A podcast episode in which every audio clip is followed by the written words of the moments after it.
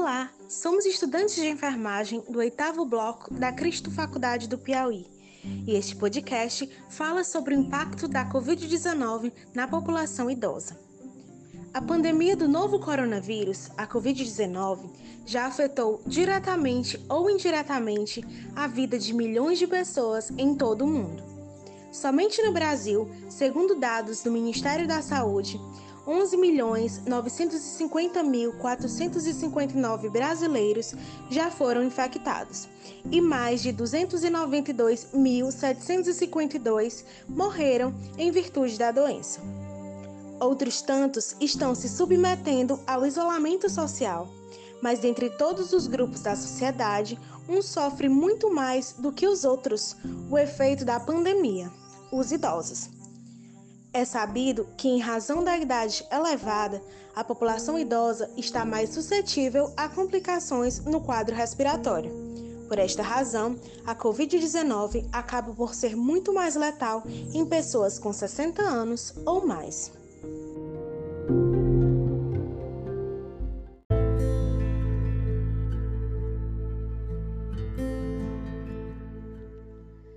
Idosos são destaque na pandemia do Covid-19, em grande parte por apresentar alterações decorrentes da senescência ou senilidade. Apesar do envelhecimento populacional, infelizmente há pouca visibilidade e valorização desta parcela da população.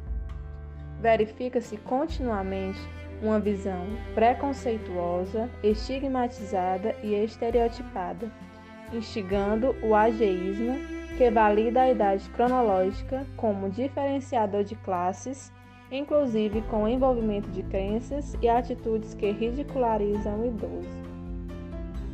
A pandemia aflorou o destaque aos idosos, principalmente devido ao potencial de risco desta população, com o direcionamento de ações e estratégias de distanciamento social especificadamente para este grupo.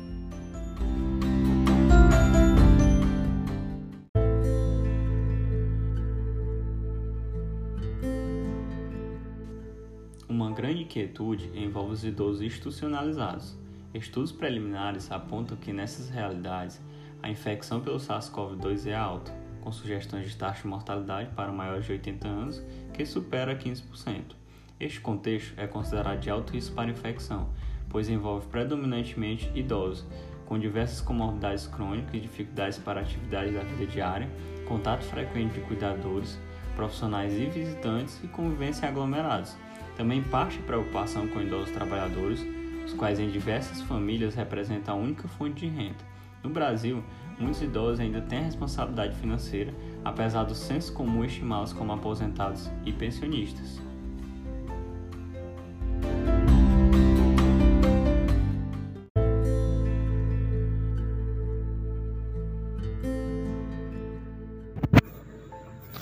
Devido ao processo de envelhecimento do organismo, muitas vezes as manifestações clínicas de doenças são diferentes na terceira idade, comparando-as com outras faixas etárias. Atualmente, a pandemia mundial causada pela infecção do vírus SARS-CoV-2 infectou milhares de idosos e tem colocado em destaque este grupo, que é considerado de risco para a doença. Neste contexto, as manifestações clínicas da Covid-19 mais comuns em adultos são febre, tosse, fadiga e escarro. Muitas vezes a infecção no idoso vai ser manifestada pela redução do nível de consciência, sonolência excessiva, falha na memória, confusão mental, perda de apetite e quedas.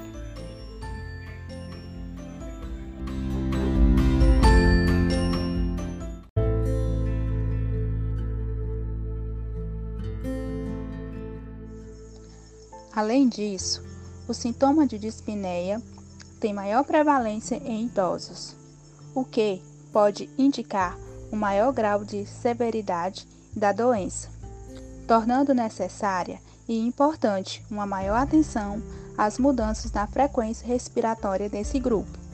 Também é válido ressaltar que existem manifestações indiretamente relacionadas à infecção pelo SARS-CoV-2.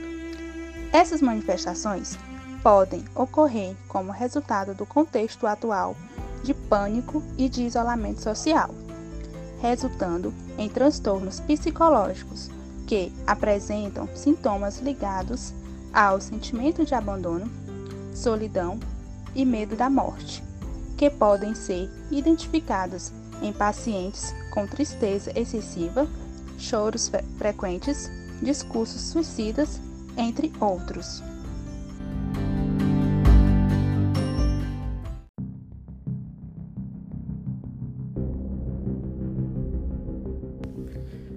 Já ouviram falar aquela expressão só acaba quando termina? Talvez. Para que amante de jogos de futebol, por exemplo, ela se aplica com uma luva. Afinal, significa que a partida ela só é definida nos 45 do segundo tempo ou nos acréscimos. Enquanto a bola está em campo, tudo pode acontecer.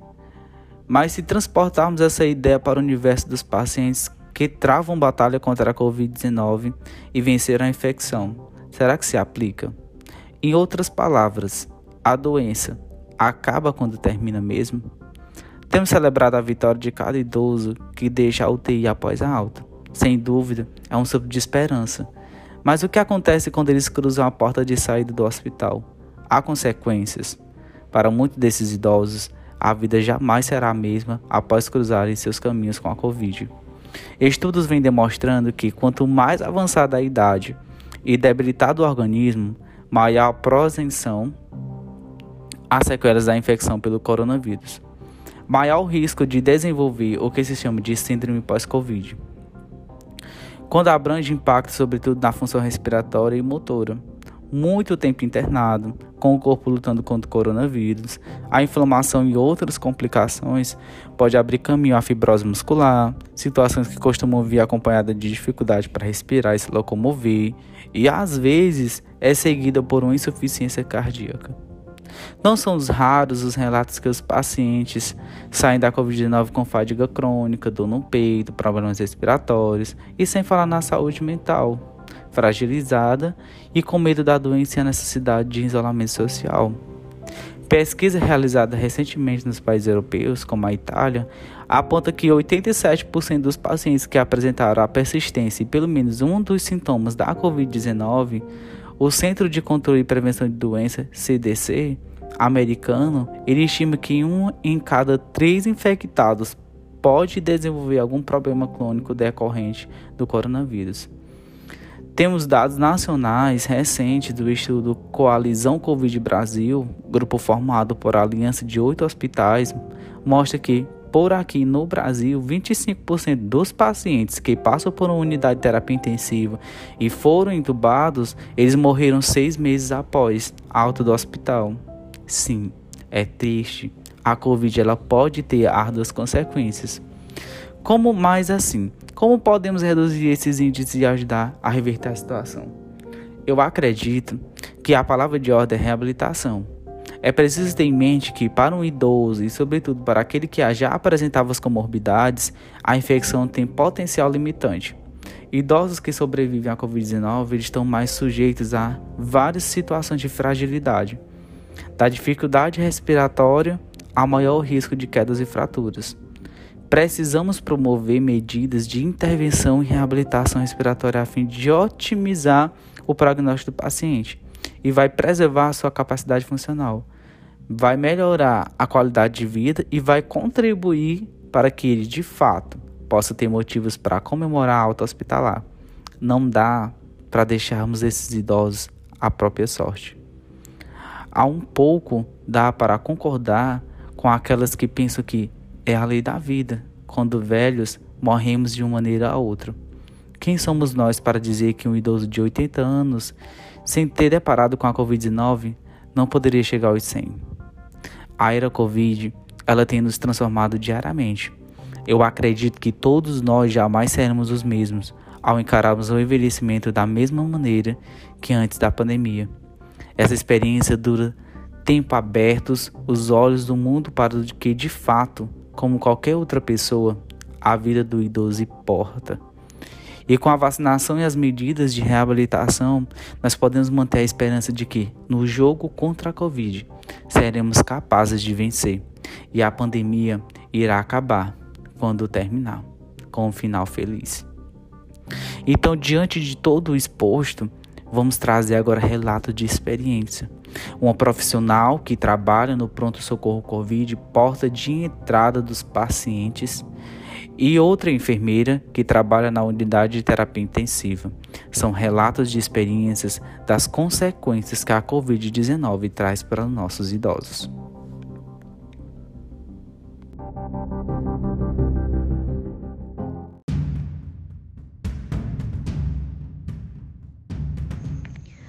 Olá, me chamo Maria Clara, sou enfermeira, atuo no pronto atendimento do Hospital Regional Chagas Rodrigues no enfrentamento da Covid-19.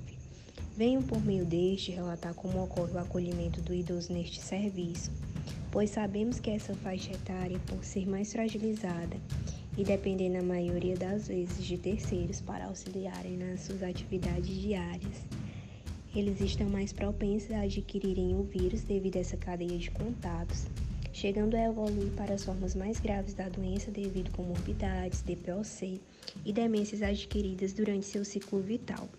Pois bem, o atendimento ele acontece inicialmente por meio da triagem, com verificação de sinais vitais, como temperatura, glicemia capilar, frequência cardíaca e principalmente, né, neste cenário que a gente está vivendo, a gente enfoca especialmente é na oximetria, porque quando ela está muito abaixo, o paciente já requer cuidados mais intensos. Na maioria das vezes, o idoso ele já chega no pronto-socorro com rebaixamento de nível de consciência, sem saber relatar com quantos dias iniciaram os sintomas, quais as comorbidades que ele tem, é, quais os sintomas que ele veio sentindo no decorrer desse período, necessitando muitas vezes de medicação imediata e oxigenoterapia. Nós dispomos para é, essas ações é o catéter nasal, que comporta até 5 litros por minuto. Já nos casos mais agudizados, já requer uma concentração maior de O2, que é composto na máscara com reservatório, que comporta de 6 até 15 litros por minuto. Na emergência, mesmo com 15 litros por minuto, se o paciente não obtiver resposta, ele já é, já é realizado nesse paciente a intubação orotraqueal. Aí, o enfermeiro que vai organizar o material, as medicações de sedação, drogas vasoativas, para que esse paciente tenha uma evolução clínica satisfatória. Dentro dos serviços prestados também, a gente realiza é, os exames de rotina, que inclui gasometria, ureia, creatinina, hemograma, e dentre outros. É realizado também acesso central e após esses, esse, esses tratamentos mais intensos que a gente realiza os mais básicos, como sonda vesical de demora, sonda nasogástrica. Quando esse paciente é estabilizado no pronto-socorro, é que ele repassa para a clínica médica COVID ou para a UTI COVID. Então, eu espero ter esclarecido um pouco como ocorre esse atendimento mesmo em um tempo tão pequeno. Obrigada.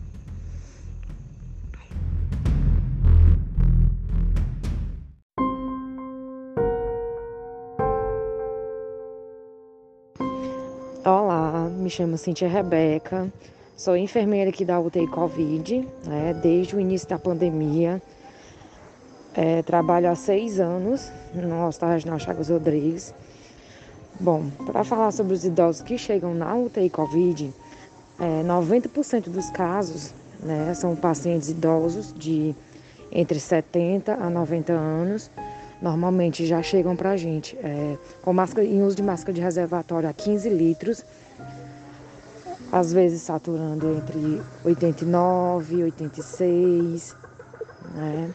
São os pacientes normalmente são conscientes, orientados, dependendo muito da idade, é, são um pouco agitados, teimosos. Né?